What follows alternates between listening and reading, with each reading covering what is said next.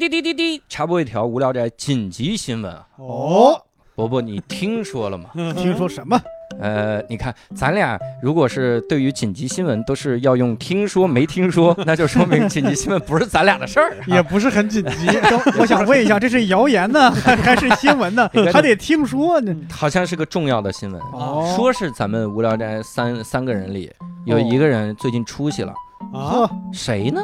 出去了，那肯定不是咱俩呀！既然你这么疑问的语气，啊，这个语气是那是六兽啊。啊，听你最近有啥出息啊？是这样的，就是在三月二十号呢，我和一个北京的非常优秀的摇滚乐队叫节奏旅行家，哦然后我们两拨人呢，在北京办了一个首个剧场级音乐脱口秀，成立呀哇！音乐脱口秀给你牛的，我靠！莫非是三分天注定，爱笑才会赢？战马音乐脱口秀，不这个脱口秀的名字叫成吉思汗歌舞厅哦呦啊，然后哦，在这个剧的名字，对对对演出的名字。对对对对对，然后在这个北京的天桥艺术中心我天哪！啊，哇，你真牛逼！你是我们几个里第一个进入天桥艺术中心现场演出的殿堂啊！啊，太可以了！哎，嗯，天桥艺术中心的什么地方呢？天桥艺术中心的中剧场哇，啊。可以可以，我嗯靠！然后是这样的，就是嗯这个我们也准备了很长时间。嗯，我呢是把我第一个专场大寿儿的很多我觉得非常精华、我自己特别满意的内容，嗯，做了一些些改编，啊，然后呢和乐队这边做了一个联动，然后看嗯。试试能不能达到一个化学反应。啊，嗯。那我觉得这个有一个好处，就是之前很多人看你的专场，嗯，然后没看着，没买着票，对。对，所以这次也可以就在这里看看专场的这个内容。没错没错，补上这一下。哎。对，，而且好不容易进剧场了，不管是灯光也好，舞美也好，都是非常专业的老师嗯。没错，没错来帮我们制作的。嗯。啊。你到时候会插个翅膀出来，对吗？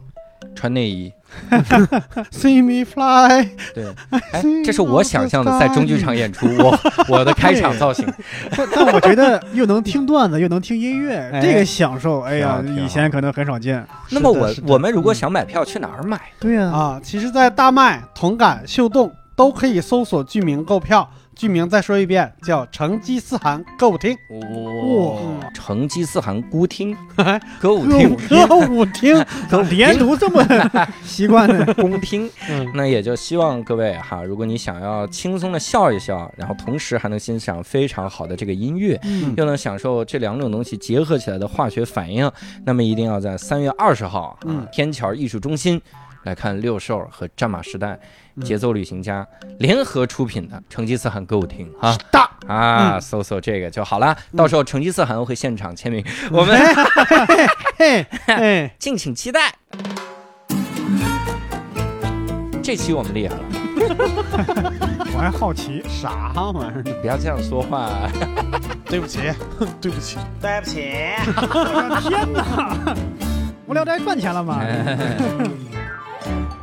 哎 Hello，大家好，欢迎大家收听这期的无聊斋，我是教主。哎，刘少，哎，这期伯伯。这什么玩意儿？待会儿我伯伯，哎，这期大家应该能听出来哈，我们这个 伯伯老师不在哈，我们有一位客座主播哈，当地人著名的喜剧插画师郝宇。哎，别别别这么说，就大家好，我是郝宇，啊，咱那人著名的喜剧插画师，还有悲剧插画插画师吗？啊，就 每次一说话就哭，是悲剧啊！我你一说话他就说当年我二姑，别别别别别别，我就是我没插画师，我插画师啥？我就是嗯有感而发，嗯接一些话而已。啊不还是插画师？嗯这期我们厉害了啊！嗯这期我们厉害的点在于，以前我们聊过很多很多的见天地这个板块，嗯我们聊发达国家不发达国家，我嗯。们聊各种各样的国家，嗯。我们甚至还聊了南南极。嗯。啊，到了南极就找不着北，看 这个 这个故事用的好吗？呃，这个梗，然后甚至聊艾丽去南极哈，嗯。但我们一直好像没聊一个地方，嗯就是南极的反面北极，所以哦。这次呢，我们当时也是看到这个投稿，然后我一激动，我这这得聊一期哈。嗯。但是后来就发现嘉宾的名字读出来呢，可能有一点点的这个有梗，我们请到了这个 Tony 老师，大家好，我是 Tony，所以你一般在哪个美发店？我这个正月就失业了。正月十一，冯毅老师还挺可爱的，冯毅老师整体给人感觉憨态可掬。嗯。啊，就是一个这冯毅老师是还在上学吗？对，是吧？我感觉是还在上学，非常年轻的样子。呃，托尼，所以是真名吗？应该不是英文名，英文名。那为什么不用一个中文名出现在《无聊斋》这个节目里？是嫌我们丢人吗？我现在觉得教主，咱俩就负责笑就行咱。俩走吧，咱俩走吧。别走啊！哎，托尼老师，那么这期要给教主和六兽老师分享点啥？没有必要帮主持人问这么多话题。六六老师，你帮教主老师说两句话。我，对，咱俩就歇着吧，没事。这一期啊，通你当时去北极是个什么情况呢？就是我爸他是在学校嘛，然后正好他有一个合作项目，就是跟俄罗斯的一个大学嗯有一个项目，然后那个俄罗斯的大学是每年都会有一个有一艘科考船，嗯然后去极地的那种科考。然后虽然我不是研，我不是我爸的学生，但是有这么一个机会，我想也去，我就去见一下天地。然后我就、就是为了无聊斋这个板块儿。对，正好那时候刚毕业，也就那个假期也没事儿，我就我我爸说给我报一个，然后我就报了。正好因为他有学生去，我就跟着一块儿也算帮个忙。嗯，对很难得的一个机会。对，确实很难得。普通人没有机会去去北极。对，嗯，在在北极是待了多久？我们是从六月二十一号吧，然后是从俄罗斯北边的一个港口出发，然后全程先是坐船坐了七八天，然后到北极的那个岛上，嗯。然后又在那个岛上待了五天，然后又坐了又坐了八天的船，然后从那个岛上坐船回来，嗯，又回到俄罗斯。对，又回到俄罗斯，然后整个相当于是二十天吧，差不多。嗯，但大部分时间都在船上，就整个整趟航行的食宿基本上都是在船上，住都在住住在船上。这个应该很好理解吧？对，我们应该不会问，你去北极一般是民宿还是酒店？但是那儿确实有城市，也有就那个酒店什么的啊都有。北极对，它那有一个岛，它岛上已经对有有很多常住人口的。哦，对，其实我们后来到那儿才知道，其实飞机也能飞过去。啊，哦对那等于这次科考也是第一次去，对，第一次去，第一次去，就是不不是说你的第一次去，就本身这个这个项目这个项目已经好多年了。好多年了。对哦他们以前一直都坐飞机去。不，以前也是坐船，就同一艘船。哦，这还是项目预算有限。对对，他们他们好像是这样，他们那个项目的名字叫 Arctic Floating University，就是北极漂浮大学。啊，就是那个船，相当于是他们在船上会有上课，嗯。然后会有老师去，然后也会有他们学校的学生去，嗯，然后相当于是这个这个项目学生可能就交的钱少一点，嗯。然后可以赚学分儿，但是他们代价就是要在船上打工，嗯，就相当于是节省船员的这个位置，嗯，清扫老师的呕吐物，就收拾 哎呦我天！对，然后然后就是他们就会有一些学生是这样的，嗯。其他的还有会他会找一些其他的国家的合作的一些呃学生啊、老师啊，带着他们的团队去。然后我我们这边是第一次去，对，明白。好像中国有中国人去的话是第二年，是前一年也有一个有一个老师去过一次，啊对也就是说，去程他的任务他就满满的，他就没有时间看风景，都在上课。那些学生或者在工作。对对对是对差不多。所以你在船上到底干啥呢？去的船上就是他主要他安排就是因为去的时候在那个相当于是在北冰洋，他也比较无聊，那这海上也没有啥，然后他基本上就是在船上上午安排了一两节课，然后下午安排一两节课，然后就有跟着船的老师，他负责讲一下他们领域的一些算是介绍，然后讲一些课。之后的时间就是他们有一些项目是，比如说会采集海水啊，或者海水里的那种水藻啊，或者是还有一些钓鱼什么的，然后就会候就 你不是航行途中还钓着鱼呢，还上课啊？对，就是他们会有一些研究，有一个研究是研究他们有一个瑞士的一个团队，他们有两个学生研究的是。就是那个鱼里面，它可能因为因为现在这个污染比较严重，嗯海水里可能有塑料，嗯那个塑料会分解成很小的那种微粒，嗯然后他们就研究这个鱼鱼里鱼的身体里有什么，有这个塑料的分布，比如说不同纬度、不同经纬度，这个鱼的这个身体里的塑料含量是不是有不一样，嗯跟这个气候啊什么环境是不是有关系？就是看你吃鱼头的时候牙碜，还是吃这个鱼尾巴的时候牙碜。这个确实，那个因为那我听说那东西是就是不可被再再降解，再再它对就已经是最小颗粒了。对，因为非常小，能吸到鱼的体内，说明已经很小了。对嗯，那就是说最后以后我们如果真的再吃鱼的话，那就必然不可避免的要吃到塑料了。吃到塑料对嗯对对就到了我们的体内。太可怕了。还有什么有意思的课程没有？它课程就是什么样的课都有，嗯有人文类的，就是因为嗯它有研究那种国际关系啊，包括政治方面的，就是嗯北极政策，嗯比如说不同国家在北极的一些发呃开发的政策，嗯主要是主要是俄罗斯老师介绍他们自己的，嗯嗯，然后还有一些那个我们那个船上还有两个艺术家学艺术的，也在我们那个船上，嗯。然后混进来的感觉是不是他们他们真的好像有研究项目，就是做艺术研究的。然后有一个去北极研究，对他们就很神奇。然后有一个人是，呃，就是相当于一个一个，也不是老奶奶，就是比较年龄比较大的一个嗯。老、老师，他带着他的博士生，嗯。然后那个老师研究的是，他说自己研究的是那种数，他是数字艺术，他好像他解释自己的那个项目是说，他希望就是通过记录在这趟航行中的一些水面的一些。呃，运动律动，然后他想把它反映到那个 Minecraft 就我的世界那个游戏里，啊，他想在那里面复现。虽然我也不太懂他这个艺术目的是什么，但是这是他的一个艺术的。然后还有一个比较有哲学性的他们的艺术研究，就是说这个叫好像叫池塘和岛，嗯就是在他们看来，就是池塘是在陆地上的一小块区域有水，然后岛是在水中的一小块区域有陆地。然后就这两个可能在某种哲学意义上，它是池塘和岛是相似的。嗯对，就相当于你人在陆地上看池塘的时候，就像你在大海里航行的时候看见一个岛。嗯，然后他们，我也不知道他们具体研究了什么，但是这也是他们的一个，研究的内容，对对对，所以我就在想。这两个事儿有必要跑北极吗？浪费了两旅游去了，感觉还是要宝贵的船票，我觉得也，他们可能也是见天地去了。见天地去了，这家伙不过，不过这个我倒是可以理解，因为世界之大无奇不有。确实，我听说在西方有很多种学者，他们是脑洞大开的，嗯去可以把自己的这个研究领域扩展到很多层面，嗯是吧？但是我还是觉得这个研究我的世界这个老师啊，这有点过分了。这个这个数字艺术，这个 数字艺术，他伯伯天天也研究这个，这个有点伯伯天天直播这个，对我期待他的成果吧。咱们期希希望大家购买个账号，登录一下我的世界，看看有没有北极成果。这个挺厉害，这个挺厉害的。但是这个我们之前就在天文学那期的时候也聊过，啊就是好像就是我们不能走偏，就是说把所有的社会资源都投入到叫实用科学上去。嗯真明白。对对太实用主义也不行嗯，，都是什么挣钱的科学？对对对对对对，那第一个阶段这八天就天天就上课，差不多就是上课。然后其实比较有意思的，我我说一个题外，也不是题外的，就是去之前比较有意思，就是我们当时我其实我们是先去俄罗斯嘛，然后从俄罗斯先去莫斯科，然然后从莫斯科再飞到那个俄罗斯北部那个港口，然后再坐船去，北部是不是叫阿尔汉格叫阿尔斯克，对对对，就是那个港口。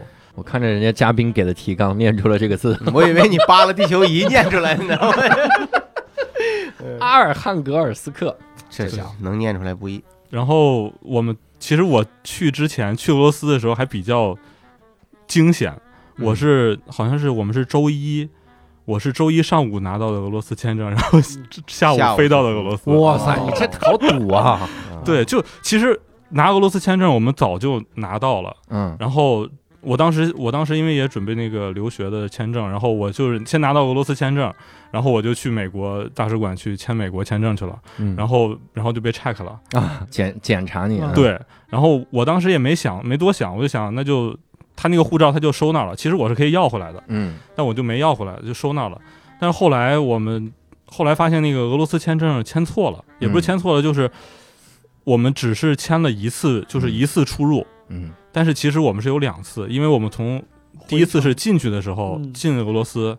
然后我们从港口出发，相当于出去了，嗯。然后我们在那个岛上回来，回来。回来相当于再进一次，嗯，然后其实那还需要再一次签证，那就相当于是多次往返了。嗯。哦。但是我们当时签的是一次的，哦。所以就需要改这个签证。嗯，但是我那时候护照在美国大使馆，哦。我就在申请把它提前拿回来，嗯。嗯，然后就我是催他，我催美国大使馆，然后我是周五拿的护照，嗯。然后周一俄罗斯大使馆上班，然后我们就加急，然后想想走了点后门，认识那个 那个门警卫，那个、门口警卫都有这么大权限，他他嗯不是他就是可以，他们反正就是就是预约制，而且其实明白明白，一上午也没有多少多少签证，嗯。他也能办，就是他们俄罗斯人比较磨叽，嗯。有点嗯。所以他然后我们就加急进去，然后相当于是中午十一点多拿的，嗯，改完那个签证，嗯然后下午就坐飞机 飞到俄罗斯，哇塞，你这这中间这都十一点改完签证，直接就去机场，对，就直接我们是拎着行李去的大使馆，啊！哇塞，真可这要是人家警觉一点，你作为一个中国人，拿着护照，一会儿美国大使馆，一会儿俄罗斯大使馆一会儿，跑北极去干什么玩意儿？你想干什么玩意儿？啊？到底你是不是研究数字艺术的？我要检查检查我的世界，我在里边。你世界你在我的世界里边是不是一个恐怖组织？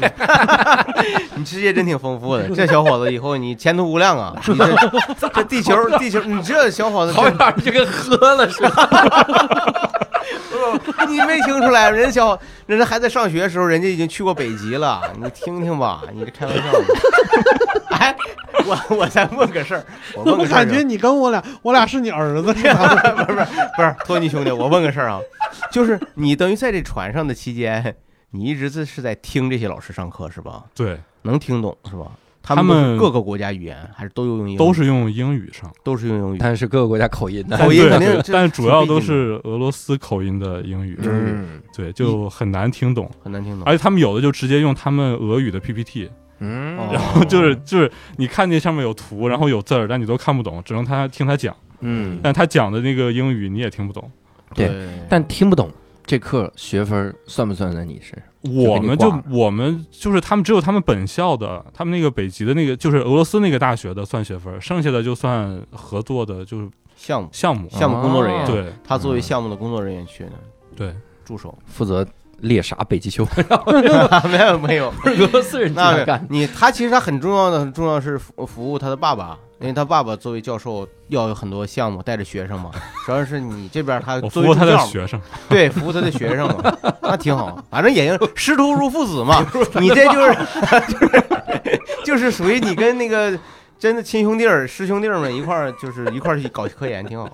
嗯，哎，郝宇老师太逗，我这实在你这这很正常在嘛，船上真有一对父子，是不是？嗯那不就是你吗？不是我爸没去，我爸没去，啊你，爸没我爸爸没没去，啊他的学生去了。学生去。但船上真有一对父子，哦还是中国人，哟，他们是相当于是，我不知道方不方便透露，反正就是也是做政策研究的吧，可能是。哦然后他们也，他们真的是又是父子又是上下级关系，啊哎，呦，那真厉害了。对，这儿子太倒霉了。我只要不是反着来的就行，是吧？爸，你去把那文件给我取过来，那就行，那就反了哎。对，那个上了上了那些课，上课的时候你你需要听吗？你不需要听就来回跑也行。我们对我们其实可以不用，他就不是强制参加，但是我们还是能去就去。不过这个船上因为晕船，就是晃的比较厉害，所以说头两天的课就是上座率不是很高，因为大家都在适应这个晕船。晕船的过程。嗯，嗯，老师也在适应对，老师那 老师强撑着，可能也得讲，嗯。然后可能他的学生，像因为那个船上有一个瑞士的一个老师带了十个学生吧，好像、嗯。嗯，他们那个组比较大，然后就他们老师上课的时候，他们的学生就必须得去。嗯，嗯，老师拿瑞士军刀逼，那不，那你得小心点儿，你这是船一晃，再给人捅死，这这个多大的船，多大体量一个船啊？这是？呃，船上我们总共船员好像加上学生可能有六七十人，啊，哦。那这船应该算是一个中型的。中型，客轮。我也不知道算中型。对，因为我其实我说说我没坐过太太多的船，你嗯。你坐过那种大的那种游轮吗？坐过游轮。游轮，游轮就跟酒店一样，啊，你不会晕船，说实话，你在里面你没那么晕，没那么晕，是吧？你在里面说脱口秀都没事儿，对对对，它不会晕，所以你这船可能体量没那么大，它晃动还挺明显的。对，很明显，就就它一会儿左右晃，一会儿前后晃，哦，然后前后前后左右左上上下 B A B A B A B A，，每个人都有三十条命 真是可要了命了。那你这其实吐不吐？我倒没吐，但是老师吐了，有人吐，有的有的人他就受不了那个。嗯然后好像他们听说，就是因为船上他知道会有晕船嘛，然后船上有一个医生，反正，然后还有就是他们说好像说酸的东西可以防晕，啊，就是吃酸一点的东西可以就是让你晕的不那么厉害。那不刺激胃更吐了？是啊。不，知道他我吐完就感觉是吐完想让你们生儿子，吐完就好了，没那么晕。反正他们说的是吃酸的东西就会就会好一些，一些。嗯。然后所以那个船上还有就提供的，他每一餐都有果汁儿，啊。然，后那果汁儿基本上就就是酸的。都是酸的，都是酸的果汁儿，然后水果也有一些什么番茄啊，就这种东西。靠这些东西。水果对。就果汁就是上个船上剩起来的，酸放酸了。我还以为上周人上个船吐出来的呢，反正我每次吐出来的东西确实是酸的，不管是不是真的吃酸解吐，我每次吐出来我胃酸出来确实酸。我有一次我就是坐小船出海啊，啊，你为什么要坐小船出？打鱼去吗，钓鱼去吗，你是从北海偷了个船，真牛逼！这这。扛了个鸭子船出海去了。那是我第一次坐小船，去了一真是那真是茫茫无无无一片无一片无垠，我这不是什么玩意儿，就是看不见前面，看不见尽头。然后嗯我是我感觉我是被那个小船的那种煤烟，就是它那个柴油啊那个味儿嗯给我熏熏吐的，嗯，那个那个东西真受不了。我不知道您这烧什么，你能闻着那个船的燃料味儿吗？你这坐的船特别像偷渡的船，哎，就是差不多，差不多。点了个煤油炉子，等于是我是坐着一个客轮呐出去，然后到了海军是好从这儿下船吧，然后跳到一个小船上，再往前，然后再从小船去看那边前面有海豚，又可以去钓鱼去，然后在那儿再，往再往那边走就是美国了。哎呦我就还是偷坚持渡，住。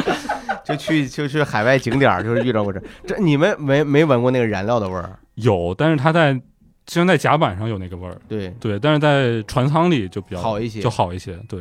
但是确实感觉好像在那个时候味道会比较影响，就是特别敏感。嗯我我那个室友就我爸的学生，他就是他就是回来回程的时候，他不知道吃了点什么，就是那个船上吃的东西，就是那种奶油味儿比较重，啊，然后他就晕的不行，就吐了。嗯，就他去的时候一点事都没有，然后回来的时候他就说因为吃了那个东西就吐了，然后他还知道他知道他应该就是吃这个，然后恶心，然后过了两天，然后那个船上又提供那个，然后他就又吃了一下，然后吃完就吐了。吃就想试验一下，做个实验 嘛，做个小实验。发 现的确吐了，。对需要一个大量的样本，这还是挺有科学家精神的，就是确实是，哎，我想问你在船上的时候，大家主要吃什么样的东西？他就是一刚才我说就果汁儿嘛，嗯果汁儿是他提供的，然后那果汁儿也特别有意思，就是它可能是那种浓缩果汁兑的水，然后你就能明显感觉到上船第一天那果汁儿味儿特浓，嗯，然后到那船快靠岸越淡，对，越来越淡，就 到最后一桶就 没味儿了。就开始上水了，果汁儿喝完了呗，这玩意儿我天，哎呦我天，就就到后面就明显感觉那个颜色也淡了，那味儿也淡，也不知道它是前面上的太猛了，还是可能是对。第一天忘兑水了。然后吃的东西就就西餐正正常的那些吧，然后嗯就有些肉啊，然后还有那种肉丸子啊，还有意面，还有什么沙拉那些，还有俄罗斯的红菜汤那种。嗯对，嗯，艾丽那期聊南极那期，嗯。是不是说那个南极那个船上餐具都是钉在桌子上？呃，是因为他们嗯。中间要过一个很很强烈的那个颠簸带，嗯。哦，嗯，餐具都钉住了。你们那餐具没钉就没还钉是拿着，放着，但它有那种防滑垫儿，嗯，而且桌子的四周都有挡板儿，嗯，就相当于它有一个凸出来的部分，就挡着不让你滑下去。那是不是说明其实北极的风浪比南极小啊？呃，应该是地理原因，去南极的路上。路上有一个有一个非常那啥，但是你如果路线，比如说你去北极，你如果路线选的不对，嗯，也会点，也会点点。对对我们就是我们去的时候没有特别大的浪，但它就持续晃动，幅度也不小，但是嗯没有那么剧烈。但是我们回来的时候，从那个岛上回来的时候，就头两天那个浪就有两天，有一天就特别大，嗯。就基本上船上所有人就都待在屋子里，就根本就下不了床，嗯，对。就在床上你可能站起来，他就给你晃，就晃倒了，那就嗯。就躺床上，就只能躺床上，躺床上你都有可能从床上滚下去，他给你晃。倒。哎呦我天，对路线问题，你因为你不记得，就是那个俄罗斯有全世界最危险的职业，就是在白令海上捕虾嘛，嗯，就是因为风浪太大了。嗯，日子那挺无聊的，天天在床上躺对，而且很很，我这我记得艾丽老师也说过，就是很很关键一点就是没有信号，对，对，船上没有信号，但是我们到那个岛上就有信号了。因为它啊那个岛上有一个是它那有几个城镇，而且也有很多人，也有游客，所以说那个岛上还是基础设施比南极还是好很多。嗯，对。去的时候大家有那种晕船晕特厉害的吗？有，就我们随行的有中国那对父子，嗯。他们俩他就俩晕船，他他俩就可能我不知道，可能是体质原因还是怎么着，反正他俩就哎这不能啥东西都赖体质，可不行。但确实就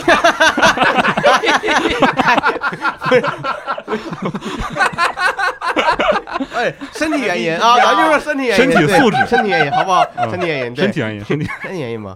他们俩就有几天就真的就是下不来床，哦。就其他人就都还好，他们就下不来床，然后就我们就去看望他们，看望他们，就毕竟敲门他们就在床上躺着，就哎，对，就是晕船晕的，就是晕船。那他吃吃东西怎么办呢？就不吃，就不吃。哎呦我天，但是其实不吃也不舒服，对啊，你胃是空的呀。胃空的其实更难受。哎那后，来那这个时候啊，胃是空的，嗯，胃就会分泌很多胃酸，那么胃里面就是酸了，是不是就不晕了？哎呦我天哪，这个这可要命，这神一样的逻辑。啊对你这么说，咱们有时候防防晕车吃那个陈皮，嗯吃那种东西，可不就是那个原因吗？啊因为小你小时候没晕过车吗？吐的时候味道好一点是吧？吃点吃点陈皮，吐吐的是陈皮味儿的。呕 吐陈皮味儿，我天哪，以后再配点桂花。嗯，他这个确实，但真难受，但他们有些人就没事儿。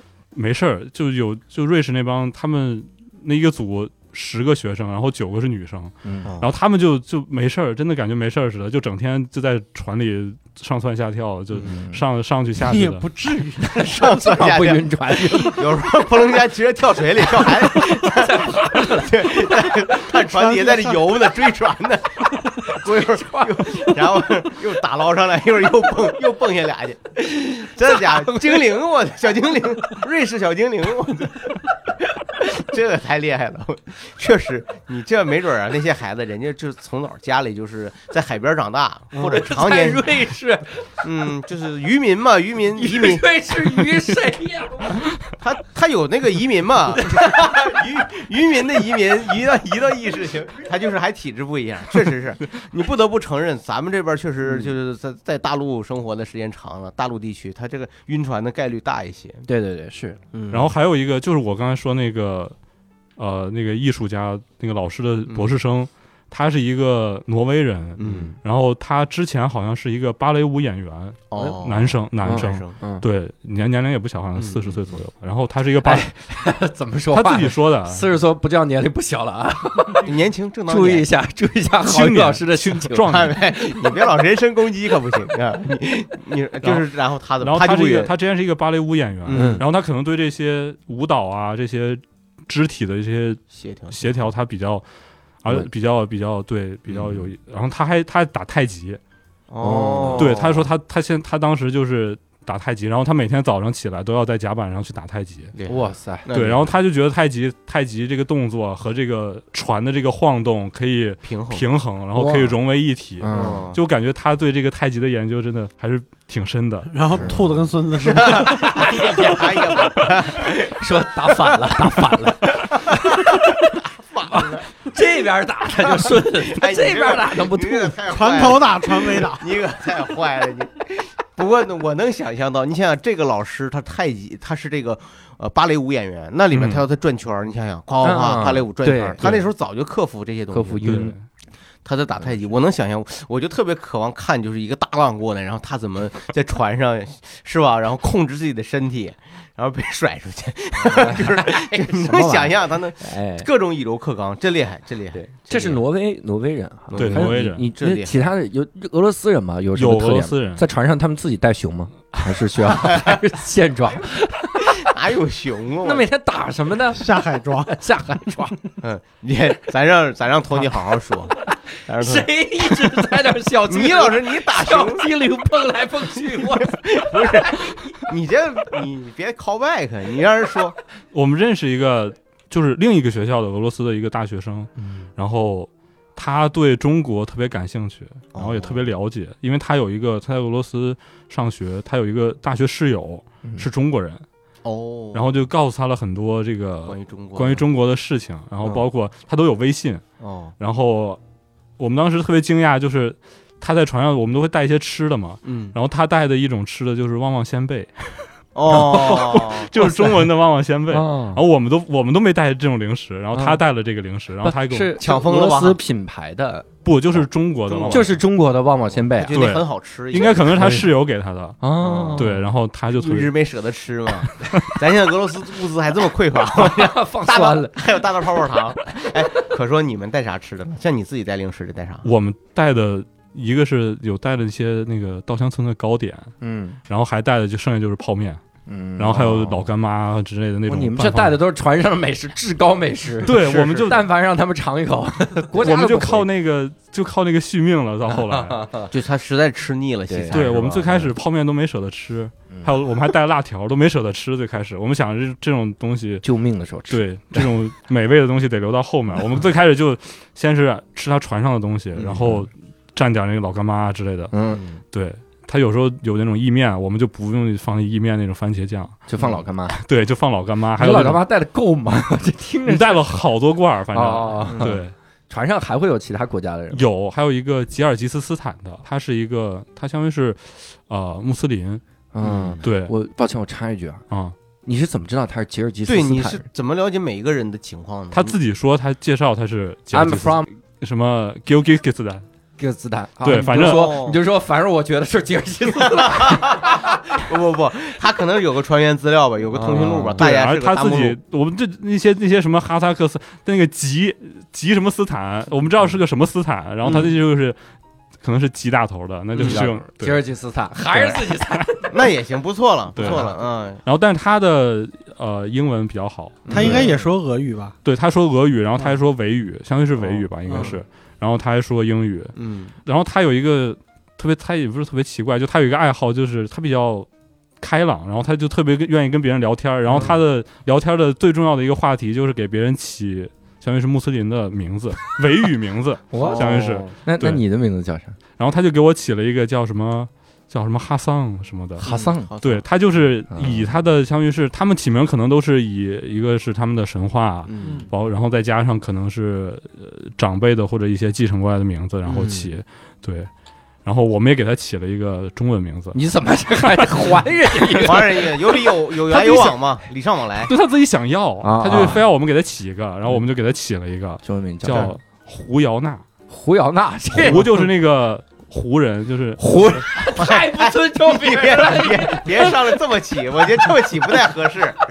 嗯，你这你姚娜我还可以理解，听过你胡姚呢，反正是啊，他知不知道这个意思呢？你给他解释了？没有，就他好像好像我们叫这个胡，好像他的原名里面也有一个胡这个音。音啊，对，然后我们就起了一个嗯，然后姚娜就是姚就是王字旁那个姚，嗯，然后娜就是女字旁女的女字旁那个娜那，对，嗯然后就给他解释就是比较好的挺好，意思。这个名字还还是是东北人给起的吗？这姑娘狐妖啊，狐妖呢？狐妖一下子，他他给大家起名字，这个他会跟每个人交谈，然后说我来给你起一个我们这儿的名字好不好？他直接跟人商量，还是说上来就给你起一个，然后告诉你？他就是先跟你聊，哦，聊完以后他就说，呃，他就先介相于介绍自己的文化，文化，然后然后就给给你给你介绍，然后他觉得他跟你比较熟了，他就，很好跟你交流，然然后他就给你起了一个名，然后起了名以后，他就用给你起的那个名儿，以后就又这么叫你了。对对对，然后但是有时候我们反应不过来，然然后他自己又那么一直那么叫，然后他后来可能他就记得他自己起，他就记得我们他自己起的，他不记得我们原来叫什么，他就记得他自己起那名字。你是不是对你不知道他他现在在他们国家正在做无聊斋同样的节目。哎呀，我们这船上有个叫哈桑的中国小伙儿啊，那个中国那个哈桑，起这叫胡姚娜。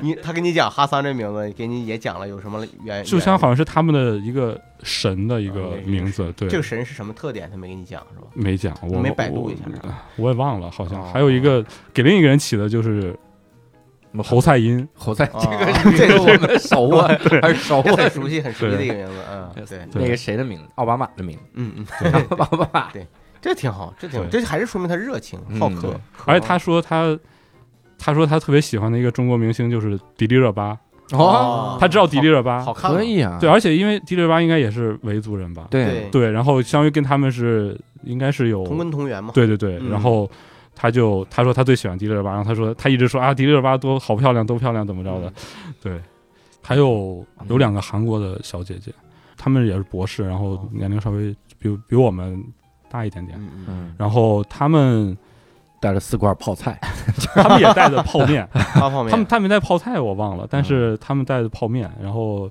跟我们的味道不一样，嗨 对 互相他们就是韩国那种泡面，交换吃了。对你们韩国泡面好这两个美食大国有没有必要？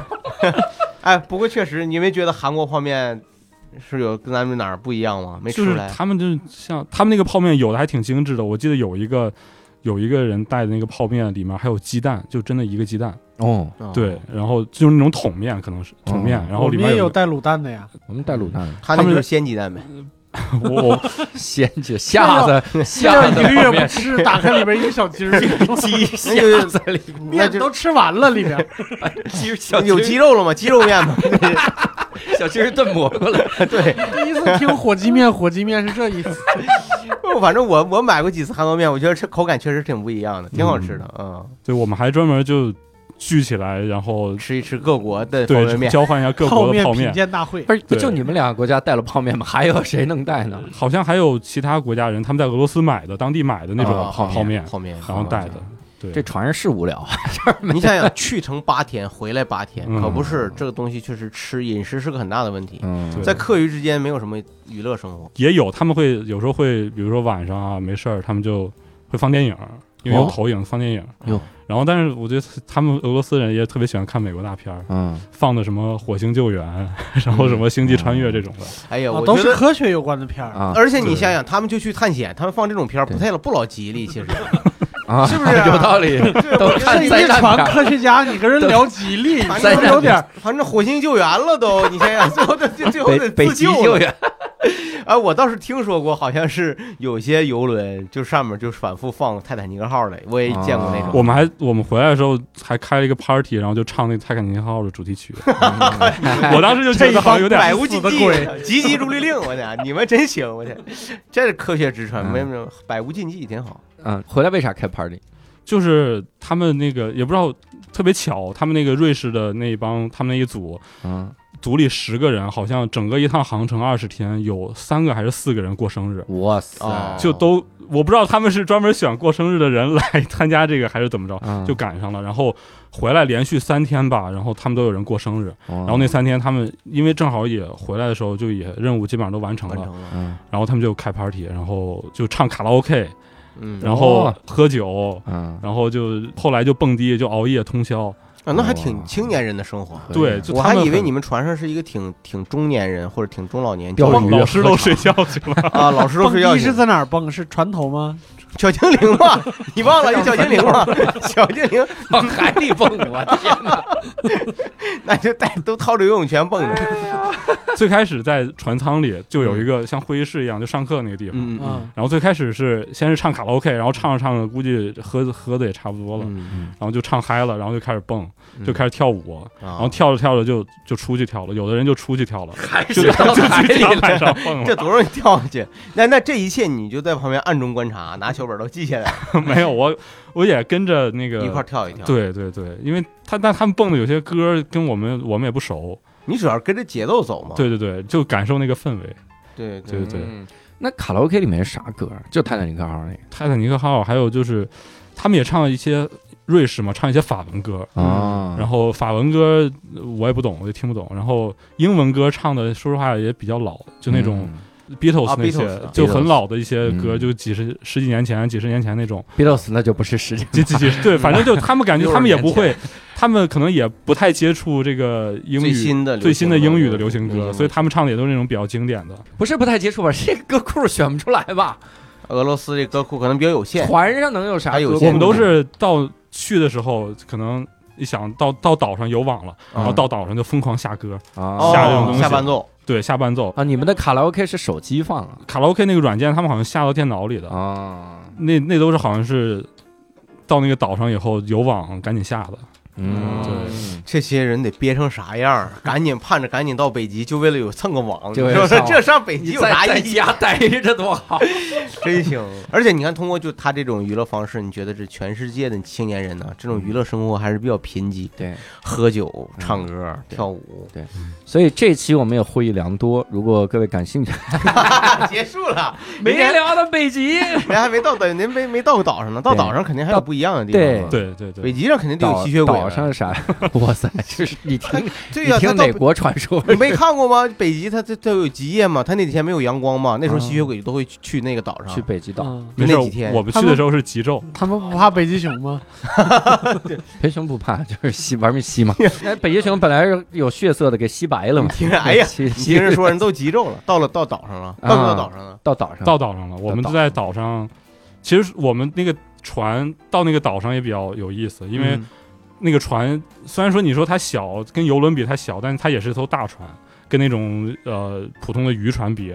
然后它要靠岸的话，它到那个岛上要靠岸的话，好像费用非常高，就要停泊，那个费用很高。所以说我们他们又又没有多少经费，经费，对，然后就是只能离岸停得很远，然后在那儿抛锚，然后我们坐那种橡皮艇那样的，啊，不是游过去就行了，我天哪！挺冷的。我们坐那个冲锋舟，然后就类似于冲锋舟那种，然后坐那个过去，哇塞，登陆了，就就底，就就差不多就那意思。经费确实紧张，现在我理解了，是吧？经费确实紧张。这刚才咱们说的不是没有道理，确实经费紧张，连停车费、停船费都给不起啊！都那确实好像确实贵特别多挺贵，对，因为停一晚上就好像好像得，如果靠岸停就好像得几十万美金，哇嗯，那是有点对。那冲锋舟值得。对，值得，就冲锋舟，冲锋锋舟好像就不收钱。啊，就算小船儿。对对对，那他这个大船怎么保证第二天还在那个位置呢？抛锚了抛锚吧。抛锚，而且我们就是当天当天来回，啊，就是早上午坐冲锋舟嗯到岸上，嗯，然后下午晚些时候就回船上，就每天都不哦住在岛上。对，就住在船上，然后那个船在晚上的时候再开往下一个港口，岛上的另一个登陆点。啊，岛还挺大的，岛挺大。对，我们去了好几，而且它有好几个类似于城镇一样的，都有都有人居住。哦，每天都得换个地方对嗯对，啊。说说岛上的经历吧。那个首先那个岛叫啥岛？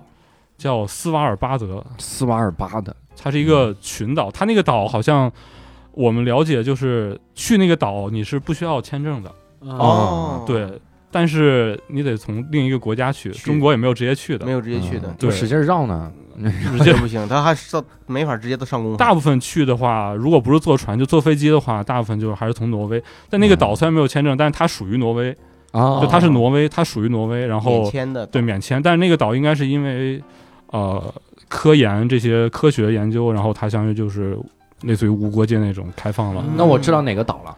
挪威有一个像是夏威夷那么一个存在，嗯，就是挪威的西北角，离老远有那么一个小岛，对对，就是那个岛离得很远。就应该是那个岛。那个岛对对那我知道。对，然后那个岛之前好像是主要是俄罗斯人居住，嗯然后后来是被挪归挪威了。然后就是那个岛上有几个城镇，然后我们中国的黄河站、北极科考站也在那个岛上，在这个岛上啊，在这个岛上。哎，这其实条件挺好呀。对，是比我们想象的好太多了。但是你要上了真上了北极，上上上那边就不行了。他就是说基地这个比较好的地方对，就因为我们停的地儿都是有人居住的那种城镇，嗯所以说还是条件比较好的。我们上岛了以后，也能，它有的有一个城最大的那个城镇，它也有好一两千人，还两三千人常住。嗯，然后那岛上也有什么烧超市啊，什么大学都有，烧烤。烧也有什么有有饭馆，有什么吃披萨的、日料啊，嗯好像都有。嗯对，嗯就比我们想象的好太多了。嗯，嗯，咱们一个个城镇说呗。嗯你第一个去的啥城镇？第一个去的叫巴伦支堡，它是一个俄罗斯的那个领事馆在的那个岛，好像是啊，我我记得是，俄罗斯的领事馆住哪儿啊？这是。就住挪威啊，就在那那个岛上，，嗯。对他们那儿有一个领事馆，嗯，然后那个领事馆俄罗斯人那儿太多了，对那有很多俄罗斯人，嗯那好多人说的也都是俄语。所以需要有对，而且之前呢，有一些石矿、煤矿的开发也都是相当于是苏联、俄罗斯的，嗯，对他们的东西。然后，但是那个领事馆就好像说，除了保安，就只有那个领事一个人。啊，嗨，这个好孤独啊，这岛。然后领事这跟跟谁领事儿啊？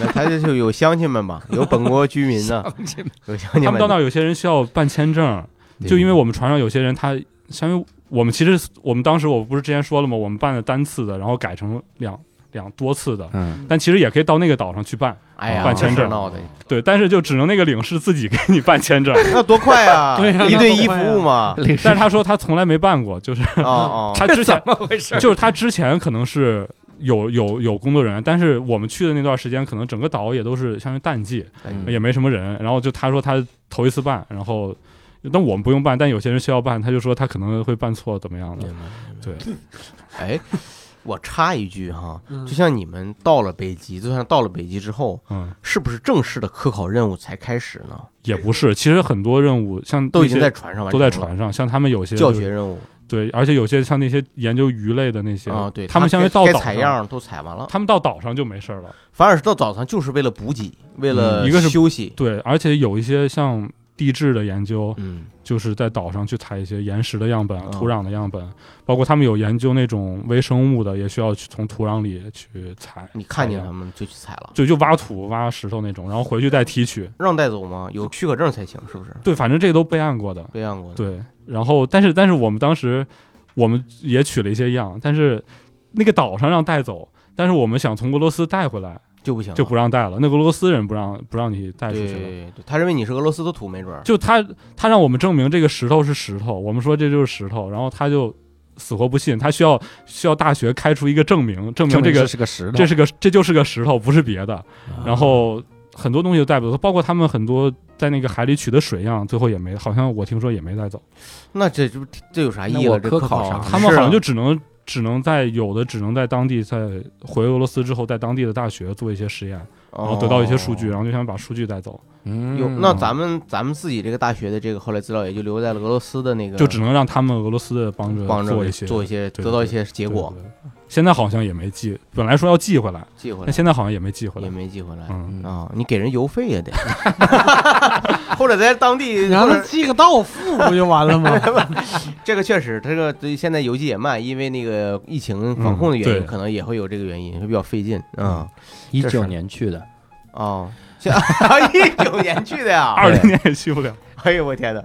来接着说，接着说你们岛上经历，我就是挺关心他们这科考任务的。你可真行。我现在觉得他们这科考任务最大的收获啊，就是唱歌那两条 KTV，对，看见小精灵了啥吉尔的，吉斯斯坦看见一个伊斯兰名字，真是要命啊！这都不可这个这个确实感觉好像就是船上的这个科研的氛围没有那么强。啊嗯嗯对嗯，然后我们到那个岛上，就一个是要去，相当于是要往城镇远一点的地方走，嗯。因为在城镇的话，它那种相当于有人为的干干扰的这个东西太多了，然后要往远一点的地方走。但往远一点的地方走，就需要就需要有猎人跟着，啊，因为他怕有北极熊。哦。虽然我们到最后也没见到一头，对，但是他怕都让猎人干死了吧？因为团队里有俄罗斯人，不可能见到 太多了，我天！他就必须要跟着一个猎人，然后他他带一把枪，然后哦。就跟着那个猎人是随船的，我们整个他一直他相当于从俄罗斯过来的一个猎人，然后他好像每年都都参与这个执行这个任务，对。对对，他这活儿挺好，永远不会有啥危险，因为他嗯。心里有数，嗯。该干的基本这几波都干死了。对我走，我带你走的路不可能被绝种了，这就是。是他那就是麻醉枪吧？应该是，我也不不知道，不知道有你也没问问他，没问，应该也问不出来，那你照我这儿打一下，也没让他开一枪。照我腿因为。你真拿，那你要真是真的这个这个火枪，那就那熊打打打死了，挪威也不干呢，我们好像真的，如果真的遇到北极熊，是可以。是可以射杀的，哦，而且好像大部分北极熊也不会特别靠近人类活动的地方，活动的地方，就除非你自己往那种自然环境走得太远。所以就这次去了一趟北极，坐了八天船，最后也没见着北极熊。你可拉倒，你管你专人北极熊呢门去见北极你就熊看，北极熊，你动物园就看你。去趟北极，你不见着野生的北极熊，你说在跟北极熊网恋了两年，去见人一趟。面基你，这家气的我回来喝了八瓶北冰洋。北极熊去南极看企鹅了嘛？走到赤道想起了钥匙没带。不过不过确实是你说到了北极，那就是就没有见到本地的野鸡北极 北极熊，确实也挺挺挺但我们见到有野生动物，啊就我们第一站去的那个去那个城市巴伦珠宝，就有有一个有一个鹿，哦。很大的一个鹿，然后它就是它感觉也不怕人，然后好像那个鹿也就是它就一直在城镇里在那儿找吃的，那个鹿也很大，那个鹿角非常大，圣诞老人也不喂喂，就有 有点像有点像那个圣诞老人那种对，那你一说那鹿角那么老大个儿，是嗯。是，然后他就一直在那儿找吃的，找在垃圾桶里翻，不是就在就在城镇里那种挨家挨户敲门呗。地上那种找。哎，呦，他也不管人，就人就在他周围，他也不不 care，怕，对，嗯哎呦，那其实挺可怜的。这个这个镇就只有鹿是吗？没有别的动物是吧？还有一只猫，还有一只猫，那只猫那只猫真的好像就类似于网红猫那种感觉，啊，就好像去每个去那个城市的都都拍猫。我之后在那个 Instagram 上看那个、嗯就分享那个那个地点的那些照片，很多人都发了那个只猫的照片。哦，那只猫是当地很有名的一只猫，对可能就那一只。对，或者是无数只长得相相同的一个种的猫，变成网红猫了，这也挺厉害。那个那镇上还有什么好玩的？那镇上还有酒吧，哎呦，酒吧，然后还有北极的酒吧，对酒吧酒哪儿来的？酒运过去的吧？哇塞，那贵了吧！我天，好像鸡尾酒大概折合人民币的话，一杯一百块钱左右，差不多呀，也不是很贵。对啊对，因为他们其实要是船运的话，海运的话，应该这个物流成本也不是特别高。对对，而且他们因为经常有人居住，这个物流也比较频繁。主要是人少，喝不了那么多。嗯，就主要是消费这些科考队员和这些那个旅游的游客。对哎，它不是个旅游景点吧？它是有游客，它也有旅游项目。旅游项目。对，也有，我们还碰到旅游项目。我们在那个嗯黄河站在的那个城镇啊，是叫，是我们去的第二站，嗯，叫新奥勒松。我们在那儿还碰到了一群小学生，就是中国的海淀区的，你看人海淀这教育质量，要不都说这拼娃，你这海淀这人人都干到北极了，是什么？是不是？我问什么海老师又来劲了啊！海淀的海淀外国语小学，还是什啊，么？你看看，然后我我问他们他们的毕业旅行，哇哎呦我天哪。去。你看人家，哎，那他这你那你用什么语跟他们交流？啊？中文，就我们在那儿，我们在那儿，我们在那儿就在那儿走着，然后嗯就听着一帮小看一帮小孩跑过来，然后就嘴里就说着中文，哦，那是有点有被海淀的教育。不不，他这可算放松了嘛，大家去尽情地北极说说中文，对，就挥挥挥霍一下好不容，易出国了，终于能说说中文了。就是还是放松为主。哎呀，那些我就想，这些孩子这路上，他们要坐你们同样的船，这吐成啥样？这样他们应该坐飞机，我觉得。哦哦，那个岛是可以有飞机，对是他们相当有一个机场对，有有那有一个机场。啊，看到祖国的亲人倍感亲切吧？对，当时觉得很很神奇，就觉得真的，现在的小孩儿这个生活也不是生活质量，这个教学质量，包括是，对，确实比较高。对，嗯，那你们都到了黄河科考站了啥的了，还让你手机上随便拍照吗？发朋友圈？黄河站里面儿不让拍照，嗯我们在门口拍的有照片，然后这就是黄河站。对他有那个牌子写的“中国科考黄河站黄”，河站，嗯，然后还有两个石狮子，哎 这太中国特色了。那就是告诉你到了我的地盘了，这是咋运过去的？当地取材，拿冰雕的吧？从哈尔滨找俩冰雕师，雕两个冰狮子，没有。这个当地其实也没有契机去再去接触咱们当地科考站的人员，因为毕竟不是一个系统的。我们去了，进去了，啊去了还是对他们还比较愿意欢迎我们去，哦。他们也比较，就两个黄河站其实挺大的，哦。两三层，嗯，然后也挺大的，但是他们就两个人，好，哦，好像可能是现在是科研的，就不是淡季，淡季。对，然后就相当于只派两个人，一个一个相当于是负责后勤之类的嗯嗯保障，然后一个是科考人员，一个人做饭呗，就是那个人那人回来工作完了吃块吃个饭，这挺惨的，我这这俩人北极料理人，这俩人真挺惨的。后勤就是嘛，打扫打扫卫生，看看消防，哎呀，真是挺惨。对，所以见到祖国的亲人来了，平时没啥活干，跟那说你平时你也扔点啥，我也打扫打扫。多少扔一个？真不容易，真挺不容易的。还是挺亲切的，而且因为韩国的那两个女生，她们也想去韩国的科考站，但韩国科考站没人，啊，就他们那时候没人，然后他们就很失望，吃没吃点中国饭吃点呢？中餐呢？没有中国餐到那儿也没没吃，没在那个黄河站里吃，估计他们食物没在黄河站。他们也不在，好像也不在黄河站吃，他们有食堂，哦就那个那个新奥勒松那个城镇有食堂，然后他们要统一，可能都统一去那儿吃。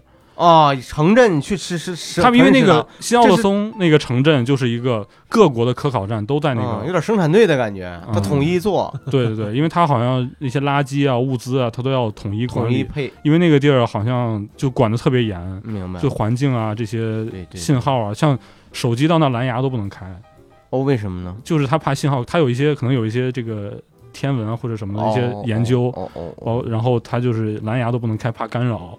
那是那是我们去的那个岛上唯一一个城镇没有信号的，哦，就手机没有手机信号的。嗯，对，然后我们在那儿还碰到了一个中国的留学生，嗯他是是一个在好像是在荷兰留学，然后他的项目就是在去那儿，然后他在那儿养了一堆鸭子，他是什么专业你也没问，他是动物应该是这种动物学吧，动物学吧，就是我在我的世界里边干点啥？鸭子真的适合在北极圈生活吗？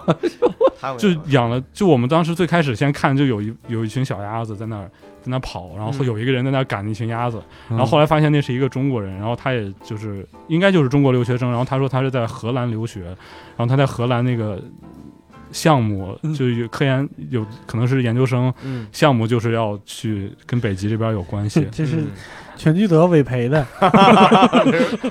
北极的鸭子是爽口，全聚德过来给黄河站改善一下伙食。这这可能是咱没没细问，当时没细聊，没细聊，嗯，主要他也在赶鸭子，主要再多聊的这么。上架吗？赶鸭 妈，赶鸭子这桩的事是，哎，在这些岛上，你就连机场都有，那会有什么？比如说那种什么博物馆啊、纪念馆啥玩意儿？有，我们去参观了一个博物馆，哦，那个博物馆它相当于是就是介绍整个这个群岛的历史，历史，嗯。历史包括它的地质的一些环境，比如说它有什么有什么矿物这些东西。然后那个博物馆好像是根据是二战时期的一个类似于不知道是军事基地还是怎么着的一个楼，哦，好像说之前是俄罗斯是苏联的那个特工，就克格勃那种在那儿的一个楼，曾经在那儿过，然后还那个楼它里面还有一部分被炸了，就那个墙都是烂，都是被炸炸毁的那种状态，然后现在改成的博物馆。嗯，嗯，开个会躲那么远，他这个可能是便于人员这个流动吧，在那个地方不容易。你说你要这是在在间谍中心，你说在纽约啥就被人被抓着了，他那儿就是纽约是间谍中心，我就说这个意思，不是伊斯坦布尔吧？举举个例子，对，华沙啥的，是都是，我就举个例子，对，这挺好嗯，这挺好。后面还去了一个有一个城镇，是一个那个城镇是一个废弃的城镇，之前好像是煤矿，哎呦俄呃苏联的煤矿，然然后废弃了。那天我们去那天那个风雨特别大，然后我们就不是所有人都登陆了，嗯，然后有我就留在船上了，但他们有些人就有有任务的去取样去了，然后就是没回来。你看这多符合这个情境啊！是该留在风雨交加的夜，一个废弃的城镇，一大船停那儿，然后一个人去取样。然后你这时候你就应该去找那些找不回来的人，然后最后你也留没留回来，没回来，一般都是这么设然后船。消失了，船留船回来了吗？人都回来了，人都在船上呢。哎呀但，这些人都产生了奇化的变化，他们都跟小精灵儿一样来回地跳。这咱不跟人。我们去的是百慕大嘛，哎，你这说说，那这那天，然后呢？那天我们就在船上，然后因为我们是那个风特别大，我们是要从那个船上牵着那种绳梯嗯下到那个冲锋舟上，，然后就特别晃，然后那个每次就要有人扶着，然后他们坐那个冲锋舟的时候，因为冲锋舟根本不扛浪，然后他们好像说坐的时候就真的是灌了一身水，哎呦我天，而且我们就没有经验，我们之前没去过，就不知道要穿什么装备，就坐那个冲锋舟就全是水，我们穿什么鞋子，他们都穿那种防水的靴子，到到很高，嗯，然后还有就是那种裤子，他们那个瑞士的那个组，他们穿的那种那种衣服，就是上面是套的那种像那个背带裤那样的，直接裤子哦连体的，直接连到身连到上身，然后再套个冲锋衣，就防的特别特别严实。那我们就他们就不怕水，我们那个有的就穿的普通的有的鞋就根本不防水，对，就都都灌进去了。穿的 AJ，是他他很有可能是 对，没意识到。那他他们这是完全是有科科研任务的，才会在那个废弃的岛上登陆。对，因为那天其实应该是所有人都去的，而且那个岛上也也是有博物馆的，但是因为哦那天环境确实天气恶劣，为什么被废弃了？它原来之前是是之前就是煤矿，哦，就是个煤矿，就煤矿，然后后来是因为好像就是因为签的协议，就是那个岛上就不让开发资源了，明白了。对，然后就就废弃了。嗯。嗯，那这些这这个岛上最大的城镇有吗？有就是我们最后去的那个叫朗伊尔城，叫 Long Year Bean，你这记忆力真好了，小伙子，你这是狼一二 B，就去了。你这也这么一个二逼哎，你这别，教 主老师，你别这样，你这这这，你现在都这么教学生英语吗？就这么硬，教俄语，教的俄语。这让让学生这么便于记忆。这个这个这这个城市有啥特点？这个城镇这个城就是最大的，就相当于是最大的城镇，嗯然后常住人口也很多，然后机场也就在这个城镇旁边儿，嗯然后常这不好意思，常住人口能有多少？两三千吧。就对于那儿来说，而且城镇规模其实挺大的，嗯然后就该有的什么设施都有，餐馆、超市，我刚才说的，然后还有一个大学，他们有挪威在挪威在那儿有一个大学，然后相当于是他那个大学可能是和全世界各种极地研究的嗯项目合作，然后相当于是你有这个极地研究，你就可以申请去那儿。啊然后他我们还听了那个大学的一个讲座，相当于介绍他们的项目，嗯然后挺有意思的。他们去那儿的必修课就是有一个就是要练习射击，哎，就是防身，这有意思，为什么呢因为就是他们因为到那儿的学生一般都是有科研任务的，嗯然后他们要出去，比如说要去采样啊或者怎么样的时候，嗯他们。比如说，他们有时候不会一直有，不会说每个人都配个猎人之类的，嗯他们就需要自己要学会这个怎么使用这个枪。他们出去的时候也要自己带枪，就至少你不是出去一组人，比如说出去两个人的话，至少有一个人要带枪。因为有的时候你的同学这个论文题目跟你比较相像，你要带着枪。那这科研组确实人确实不多了。以后选题的时候，那老师在开题阶段就应该避免这种情况。你说，要不然那老师给发了枪吗？这个真是啊，那就是他们那都是步枪，你看见了那些枪是吗？他们给我们看过照片，看过照片对是吧他？们要练打靶，就就还是主要是为了避免像呃北极熊这种动物。对对哦。然后还有他们还要学的就是，就如果掉到水里怎么办？就掉到像哦掉到冰窟窿里，就那种呃急救。嗯，自我自我逃生逃生救生的措施，措施，然后他们好像是要真的练，嗯就真的要把你扔到水里，然后让你爬上来，哇塞就真的这么练。哎呦，对，所以他们对这个，就你必须得这些都练好了，你才能去开展嗯你的这个科研究活动。对，可以。那我想问你，你在那儿有什么特色的美食吗？有北极熊肉吗？还是想 确实没有北被猎杀的差不多了，我觉得。但我们见了一个，在一个就是卖那种纪念品啊，嗯那种见到了一张北极熊皮，哦你，看看，就一整张，嗯，就是那是我们见到唯一一个真的那不能卖真的北极熊那不能买卖吧？那个可以卖，他卖的他有标价的，多少钱？好像几十万吧人民币换算成人民币。几十万人民币你出不了俄罗斯，我估计。对，但是我觉你得，带不进俄罗斯。对我觉得他只能就只能在那个岛上或者怎么样，我觉得带不进中国吧，它相当于嗯。相当于野生动物制品的，啊是的对对对那我在布置我船上的房间，你把它这句话 说出来，我自己都想笑。这个时候改成改成大衣啥的，改裘皮嘛，皮草，这真是哎呀，真的很熊，我估计肯定是被猎杀了，嗯。猎杀的不少。但。不也不知道是具体是因为，我估计也不是因为为了做这张皮而猎杀，是是是是是，这现在我觉得主要作用就是放在那个店里镇店，嗯，告诉你来到北极了嘛。对，嗯，那有啥吃的呢？除了没有这个肉之外，岛上我们有见有吃过鲸鱼肉，鲸鱼鲸鱼肉肉汉堡，哦，吃完以后脑袋能喷水，吃的哪儿啊？吃气孔。鲸鱼肉汉堡嗯，特别大吧？得，就正常的汉，怎么回事？给鲸鱼吃的是我？们俩都是智障。咱俩太是逻辑太奇怪了，我确实，你看日本，你吃过鲸鱼肉吗？我完全没没有没有，我我也没吃就鲸鱼肉，挺残忍。但是我们有人点了。嗯日本那捕鲸，我看那确实挺残忍的，嗯那个他们那儿鲸鱼应该是合法的，是可能部分合法吧，合法的，嗯，嗯所以就卖的有鲸鱼肉，但是我们鲸鱼日本的捕鲸也是在适当的数量里它也是所谓的合法但其实也是抵制的，对但是哎嗨，就是我们干任何事儿，只要是就是合法之后，那不就只靠民间组织来抵制嘛？嗯。就会有很多，你比如这个吃狗肉，嗯那爱狗的人士就要抵制嘛，然后慢慢抵制到一定地步之后，然后再再立法嘛。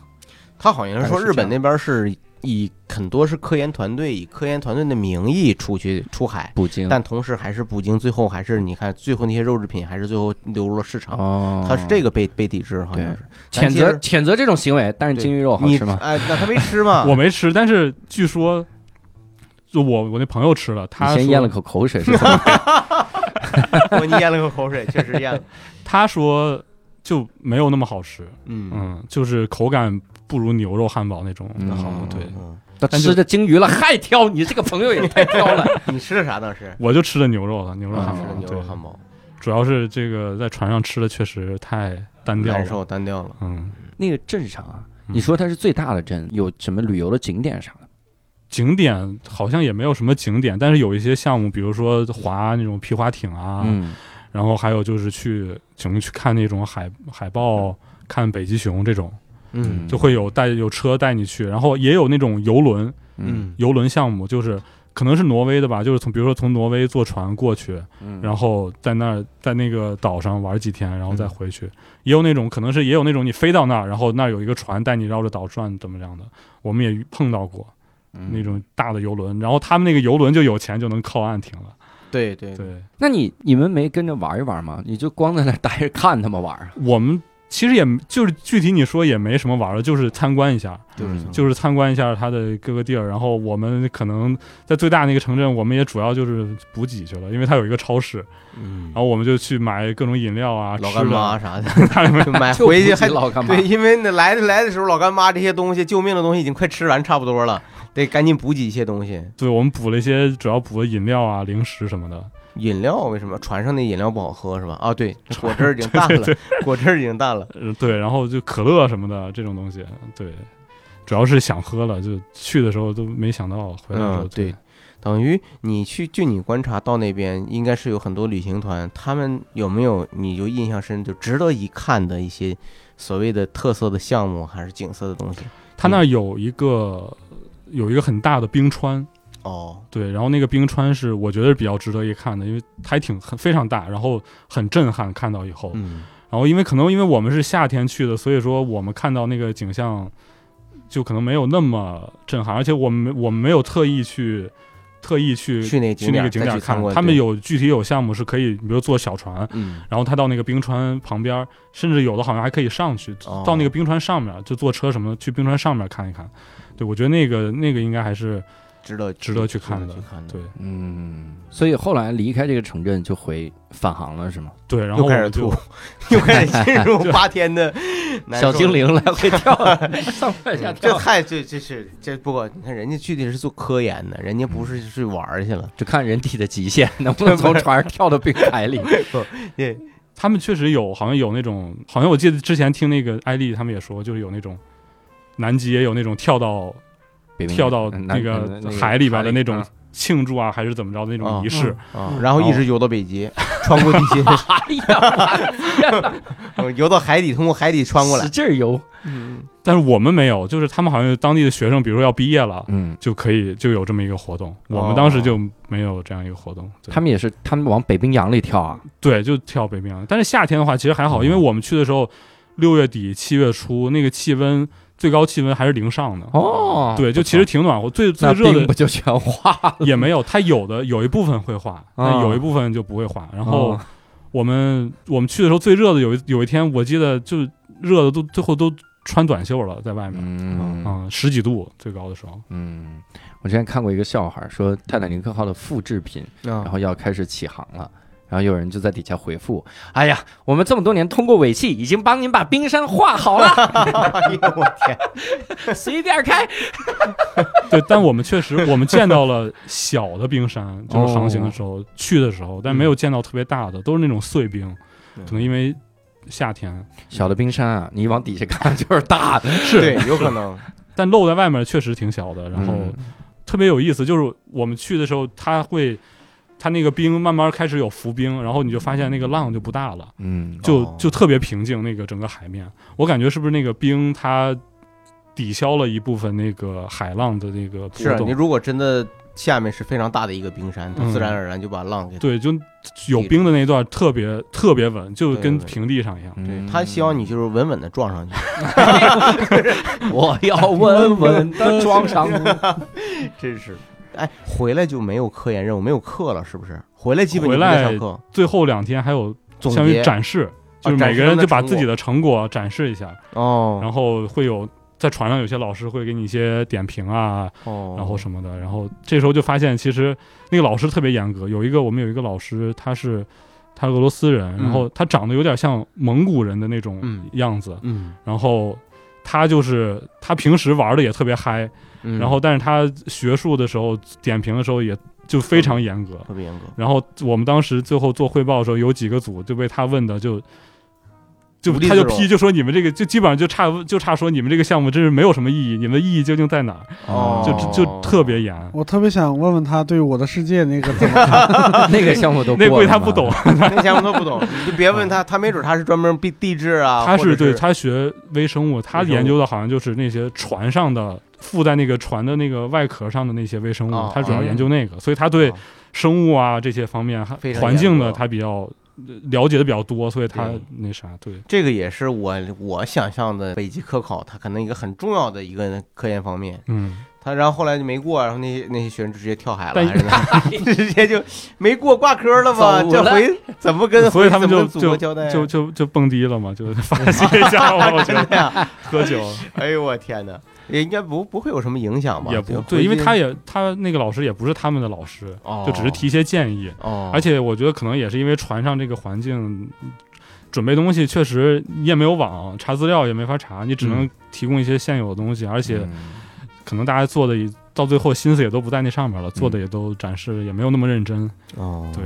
然后就是相当于是给别人介绍一下自己这趟做了什么东西，你你们这趟也，咱们这趟这个就是跟那个叔叔，嗯，那个就是这次出去，咱们你这个项目怎么样？我们就是嗯，采集了一些不能带回来的样本，对 一些就是白采，让俄罗斯不是，但是他我练了采。他等着那个数据嘛，就是嗯咱们这主要是研究什么内容？就是地质方面的，啊就是地质土壤还有岩石它一些力学性能之类的这些东西。哦哦对，然后我们就还有一个特别有意思，我们当时在有一个港口，在有一个等着上船的时候，我们在那个海边在那儿捡石头，我们想着北极的石头带回来做纪念，不能带吧？嗯，有那种小石头你偷偷带也能能带，能带我们带了一点儿。对，然后带那石头，捡那石头，我们当时捡看挺有意思，有的那种五彩的，还有那种透明的、半透明的，啊，是啊，然后我们就捡，我们觉得这石头没见过。嗯，然后后来，因为我们有一个跟我们一起的一个中国中国，他学地质的，然后我们让他鉴定一下，捡回来是啥。然后后来他鉴定，他发现就是玻璃碴子，就是可能就是那些，比如说就碎的酒瓶子啊什么的，然后经过那个常海水年的海水的侵蚀对。变成了那个对。啊，但你也没准，你没准能捡到一个宋代的瓷片儿，说不定你这碗碎了，然后它这经过海水腐蚀，它也啊就是玻璃，纯玻璃，就是玻璃，对。这海当时看着就像，但是觉得就腐蚀的变形，你可能认不出来了。，对。在一个国外的酒瓶的它结构是海上的比较复杂，垃圾飘过去的吗？对于我觉得可能就是垃圾啊，酒玻璃瓶子什么飘过去的，嗯。对，就在海边儿捡的。就这么多孩子就捡的全是玻璃，就没一个人有石头真捡的真但石头石头。石头就就其实也就是正常的石头，也没有什么特别大的区别。嗯，嗯，我们这一趟听下来啊，嗯，这我还是北极去的呀，我就不去也罢。不是。不是我想想明白一个事儿，就是得坐飞机去。这不不，他你看他还是体验了很多水上、海上的生活，嗯，这一个还是不一样的，嗯。是不一样的。哎，我我是有的时候觉得你在海上漂两天啊，那个状态是不同的，就是吐的不行了。不，这一方面一方面是吐嘛，一方面是你看着那个海啊，你会对人生有很多新的感悟，嗯，你就会觉得活在路上真好。啊这海太恐怖了，我就你你得到深海，你才会发现自己有深海恐惧症。对对，就是你有没有夜晚看过那个海？啊，夜晚夜晚的时候夜晚也是天亮的。太像哦，哦，对对，极极昼，我们就是一天，你我们当时看到那个冰山的时候，也是半夜，半夜十二点，然后出去就天很亮，嗯就它极昼，正好因为我们是六月底嘛，它对就是正好是北极圈里面就是极昼现极象，昼的状态。你这对极昼的没给大家介绍介绍，是不是？极昼什么特点？比如说你晚上睡觉是不是极昼的戴眼罩，特点就是一直 关着亮门，着，一直亮着。一直亮着呗？它那个船舱的那个舷窗是有盖儿的，你可以把那哦。盖儿盖上，还有窗帘儿，然后你就可以拉上。不过就就感觉其实你生物钟就纯靠自己，就其实也没有什么，就有点就像在地下室里边生活。对，但是也不一样，我觉得更像，我也不知道怎么说，没有体验过这种，就是你一出去就是天亮，你不管什么时候出去，只要出到甲板上就是、就是白天。楚门的世界的感觉，嗯。外面灯光都给你打好了，对你就表演完晚上，你就永远是在这个白天的舞台上演出，对，这挺有意思的。嗯其实它，而且我觉得这种东西它潜移默化，其实也会改变你的生物钟。你如果外面一直亮，你不觉得晚上到了，你可能会晚睡，你不知不觉可能就会不需要睡眠了是吧？就减少你的睡眠时间。超人物那那灯光的发明不就是减少人类睡眠时间了吗？不就这么回事吗？但是它船晃的时候又特别把你晃的有点想睡，哦就，你躺床上感觉就跟进了摇篮一样，对，就晃的你就很快就睡着了，睡的其实也挺好。挺好的。嗯累的，白天累的，还是嗯还是累的。咱可以把好心疼了。然后孩子真不容易。就是你这次回来以后，有没有什么给你感觉就是特别想跟大家分享的一些个人的体会，或者是一些就除了这种见闻感受之外的一些东西？我觉得可能对我来说最大的收获就是接触了各个国家的人，然后相当于不同的文化人，然后一个是锻炼了英语口语和听力，嗯，挺好，为你下一步走入美利坚打下了坚定的基础。这确实是。对，对，这听不同口音的英语确实挺。然后就是了解到这个相当于不同的文化，了解到你看他们做的一些项目确实非常多元化，就不是说，因为我是学工科，所以说可能工科的那种思维和他们又，比如说环境啊、艺术啊又不太一样，感觉他们就是发散性思维，这个就是这个项目的发散发散性非常的强。嗯，对，哎我又想到一个，我们当时在那个北极的一个大学看到他们的一个研究，我觉得挺有意思的，就是他们研追踪了一只北极狐，嗯。然后他们发现那个北极狐是从他们可能带了那个追踪器，然后那个北极狐好像是多少天，一个月左右的时间，冬天的时候从加拿大沿着那个北极的冰盖一路跑到了挪威。妈呀！对，就他们把那个路线都画出来了，真的就整个穿过了那个北冰洋和北极的那个冰盖。我靠！嗯，就一只狐狸对，就那他们就追踪那一只狐狸。哦，嗯，那冰盖儿现在还会有吗？我怎么听着像什么？冬天的时候吧，应该冬天的时候是冬季的时候。那所以现它就是为了生存嘛，为了觅食，遵循着这个野性的呼唤和郝宇老师内心的欲望太狠了！不是就是为了生存嘛，没准他就冥冥之中他就要找一个更适合自己生活的。你这感觉是《动物世界》最后一集，我 去，有没有可能他每年都跑一次，还是误入歧途？就是每年都跑一一个随次，机随机行为他，至少得跑两次啊来回来回是吧每年跑一次叫后湖，这是也不排除他是一个加拿大的科考的狐狸，对吧？他到他到，哎呦我操！这挺挺有意思，嗯这是挺有意思。我挺我特别希望有机会我也去一趟北极，感受一下。那我们就希望郝宇老师早日如愿，没有没有搭上那个科考船，研究研究那几个小精灵儿哈。没没，人 你从过人身上就看到什么乐观吗？对，达观吗？我们聊了这么多北极啊，聊了包括那个岛和这趟科考哈，也是觉得 Tony 老师很不容易。对，但是同样是不容易如果各位有什么想跟我们进一步交流的，可以在我们的微信听友群里面一块跟我们聊一聊哈。嗯 Tony 在群里吗？我在无聊斋十一群，十一群，十一群的骄傲，朋友们。哎呦我天，这咋的了？教主这是我每次给这是怎么怎么就这样了？你说不至于。哎，那你在那个闲鱼聊天会几群呢？闲聊天会我在一群，啊退掉，你看人家一群，我都没在一。你你退别，咱这郝老师，你怎么胜负心这么强？本是本是同根生，相煎何太急。所以也希望各位能跟我们分享一下你的感受哈，对可以在我们的微信听友群里面跟我们一块来聊。如果你想加入微信听友群，你只需要这个搜索一个微信“无聊斋二零二零”，无聊斋就是拼音的无聊斋哈，这个加他，然后他会把你拉进微信群里面。十一群啊，Tony 在十一群，十一群现在咱第几个群？中间第十一个群就傻子吗？傻子吗？就是我意思，属于所有群中的居中队。那么，如果想进谐星聊天会群，应该怎么进？是不是闲聊天得找小棒棒？想听闲聊天会的群就别在这个 这个地方问。开玩笑，开玩笑。这次谐星聊天会呢，我们也非常感谢 Tony 老师，非常感谢郝宇老师来代班主播。嗯我们下期再会，拜拜。拜拜拜拜。